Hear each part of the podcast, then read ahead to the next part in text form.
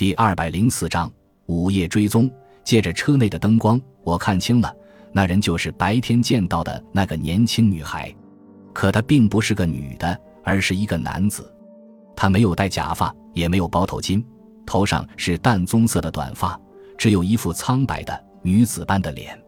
难怪我白天看到他时，总觉得他行为怪异。原来是男扮女装。那人叉开双腿站在那儿，举枪瞄准了我的脑袋。借助微弱的光，我看得出他显得有些紧张不安，托枪的手也在微微颤抖。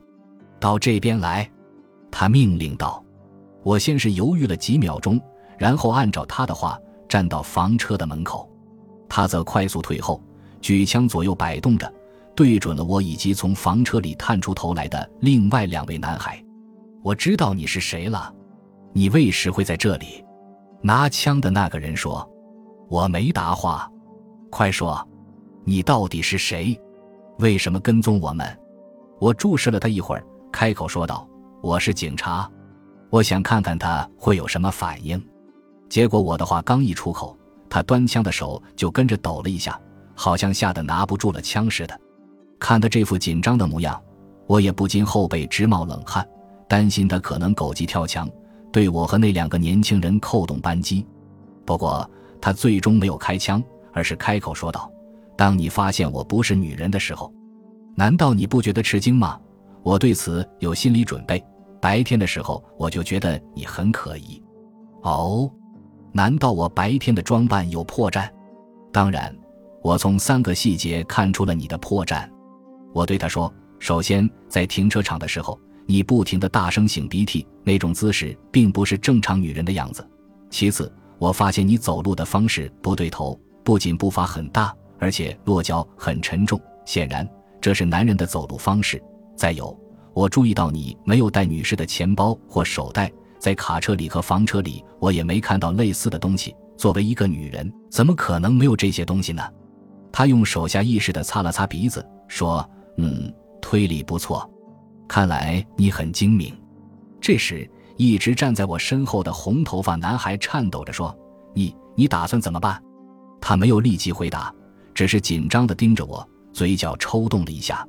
过了一会儿，他对另外两个男孩说：“车里面有没有绳子，比如晾衣绳一类的东西？”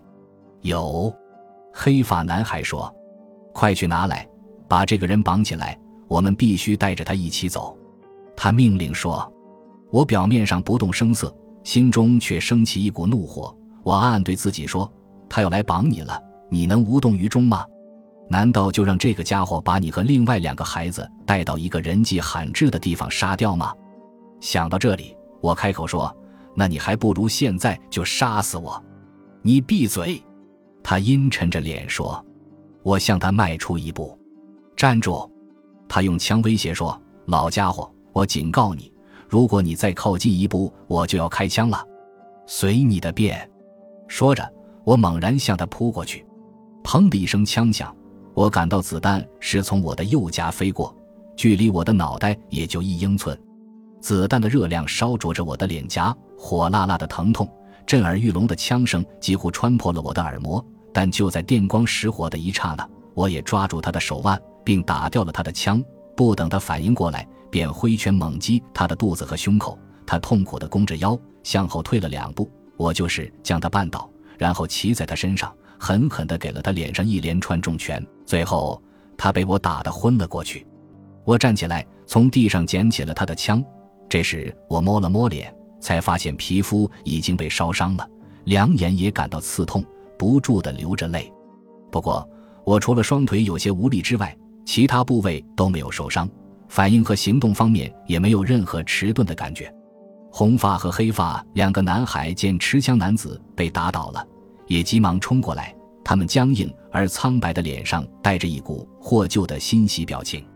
得救了，我对他们说：“现在你们最好把绳子拿出来。”他们很快从房车里拿来绳子，我们七手八脚将那个持枪家伙捆了起来，然后开车将他送往附近的公路巡逻站。在路上。那两个被挟持的男孩告诉我，他们分别叫安东尼和艾德，是俄勒冈州麦克斯城农林学院的学生。而那个持枪的家伙叫于连。今天清早，他们驾车从学校出发，想到野外露营玩两天。然而，他们在路上遇到了假扮成女人的于连。当时于连请求搭一段顺风车，他们没多想就让他上了车。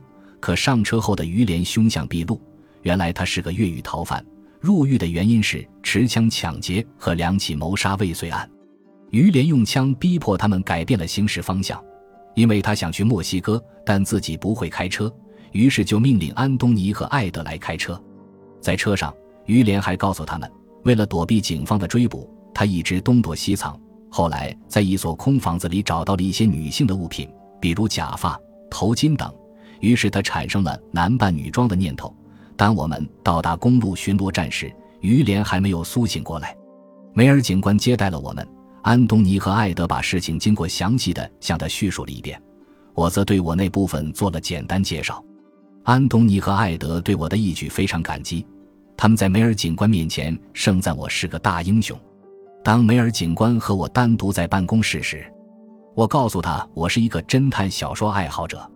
他听完后微笑着说：“这就难怪了，你缴于连的枪的方式也是侦探的那一套，一定也是从小说里学来的吧？”“没错。”我疲倦地说，“我看了许多侦探小说，没想到今天居然派上了用场。不仅如此，你还具有过人的胆识。”梅尔警官夸奖道。“不。”我并没有什么过人的胆识，在我一生中从未做过这样的事，但我不能眼睁睁地看着那两个被挟持的男孩受到伤害。我知道于连在达到目的之后肯定会杀死他们，他们还很年轻，还有很美好的未来，不能就这样白白死去。朋友，可是你也很危险，他那一枪不是差点击中你吗？梅尔警官搓着手说：“是的，不过我的安危无所谓。”我顿了顿，说：“我只关心那两个孩子。你是个无私的人，对吗？”“不，不是。你为什么要这样说？难道你不在乎自己的安危吗？”梅尔警官停止了搓手，问道。“哦。”我沉默了片刻，最后，我决定把自己埋藏在心底许久的秘密说出来。好吧，警官先生，我告诉你，事实上，你是第一个知道的人。知道什么？梅尔警官问：“我走到窗前，看着夜色，平静地说：‘我得了肺癌，而且已经到了晚期。医生说我只能活十八个月了。’感谢您的收听，喜欢别忘了订阅加关注，主页有更多精彩内容。”